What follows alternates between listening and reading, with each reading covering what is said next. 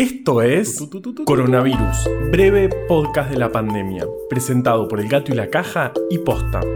Hoy es miércoles 12 de agosto, día 146 del aislamiento social preventivo y obligatorio en las zonas con circulación comunitaria del virus del país y día 66 del distanciamiento social preventivo y obligatorio en las zonas sin circulación comunitaria del virus.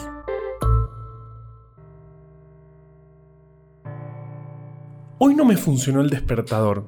Claro que abrí los ojos y tuve ese micromomento de pánico. Ya saben, cuando todavía no miraste la hora, pero te das cuenta de que estás más descansado de lo normal y que entra más luz de la que debería.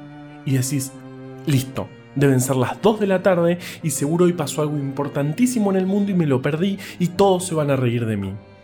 Busqué el celular encima de la mesa de luz para ver qué había pasado con la alarma, pero no lo encontré. Por suerte, según mi reloj pulsera, era casi la misma hora la que tenía que sonar. Porque sí, yo sigo usando reloj pulsera. Es cómodo tener un reloj en la muñeca. Ahora les cuento a quién se le ocurrió semejante idea, pero primero vamos con los datos de hoy.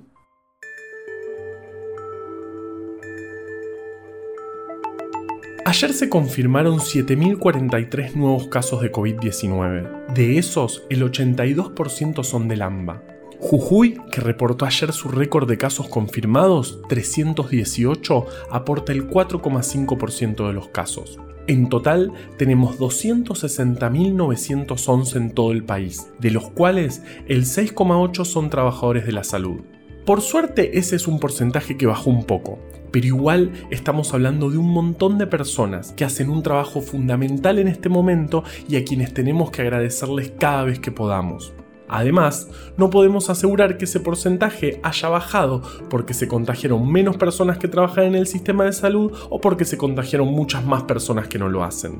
En total murieron 5.088 personas, 303 más que la última vez que hablamos. De todos modos, la fecha de carga puede no coincidir con la fecha del fallecimiento, es decir, puede que no hayan fallecido ayer esas 303 personas, pero para el caso es lo mismo, estamos hablando de personas y no de números. Como cuando decimos que la mortalidad en Argentina es 110 fallecidos por cada millón de habitantes, es un dato importante, pero en el fondo lo que estamos queriendo decir es cuidémonos.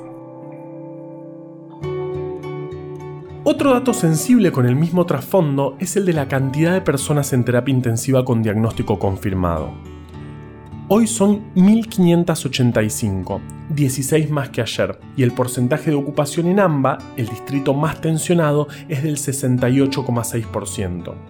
Ayer se hicieron 19.174 testeos, todo un récord, aunque la positividad sigue alta en el 44,1%. Yo sé que todo esto puede sonar desolador por momentos. Todos los días hablamos y todos los días les doy cifras más altas. Y sí, estamos en el medio de una pandemia y aunque le pongamos mucho amor, la realidad es como es. Pero no desesperar, que no estamos indefensos. Este es uno de esos problemas que se pueden afrontar tirándole una tonelada de ciencia encima. Entender cómo funciona es crucial para poder darle batalla. Y todos los días se avanza un poco más en esa dirección. Miren lo que tiene para contarles Vale.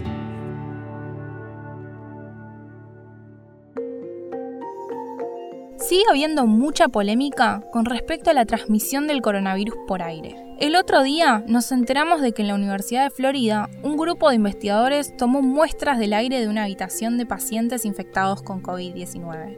Es súper interesante porque usaron vapor de agua para poder recolectar los aerosoles que había dando vueltas. El punto es que estas muestras las tomaron a diferentes distancias de los pacientes, siendo la más lejana a 5 metros de distancia. Y todas pudieron infectar células con el virus. O sea, había virus dando vueltas en el aire a distancias mucho más lejanas que las recomendadas para el distanciamiento social. Obvio que esto es un estudio en células y no significa de ninguna manera que esta cantidad de virus en el ambiente sea suficiente para infectar a los seres humanos pero sí que la posibilidad de que haya virus en el aire que puede infectarnos no es nula y que es importante que sigamos las recomendaciones para cuidarnos. Bueno, encontré mi celular en la cocina. Lo dejé ahí toda la noche. Por suerte tengo mi reloj pulsera. Ah, les prometí una historia.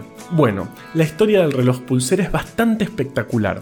Hasta la Primera Guerra Mundial se usaban de bolsillo.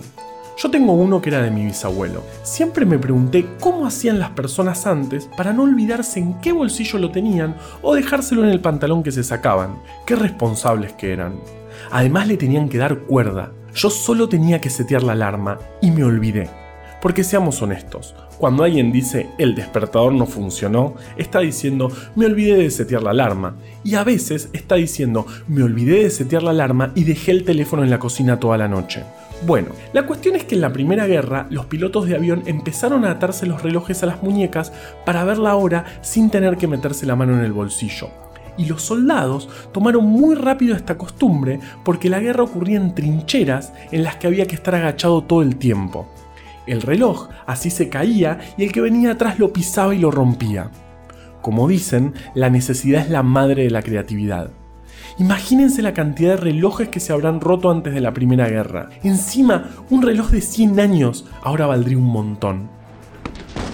Yo por suerte no tuve que vivir esa época. Ya me veo agachado en la trinchera mientras caen bombas a mi alrededor, embarrado hasta los dientes tratando de explicarle a un teniente primero que me olvidé el reloj en la cocina. Coronavirus, breve podcast de la pandemia, es una producción original del Gato y la Caja junto a Posta.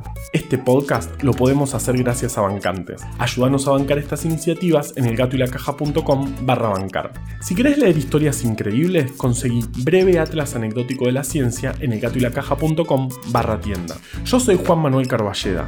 Valeria Sanabria hizo magia desde el armario. Quédate en tu casa y nos escuchamos mañana.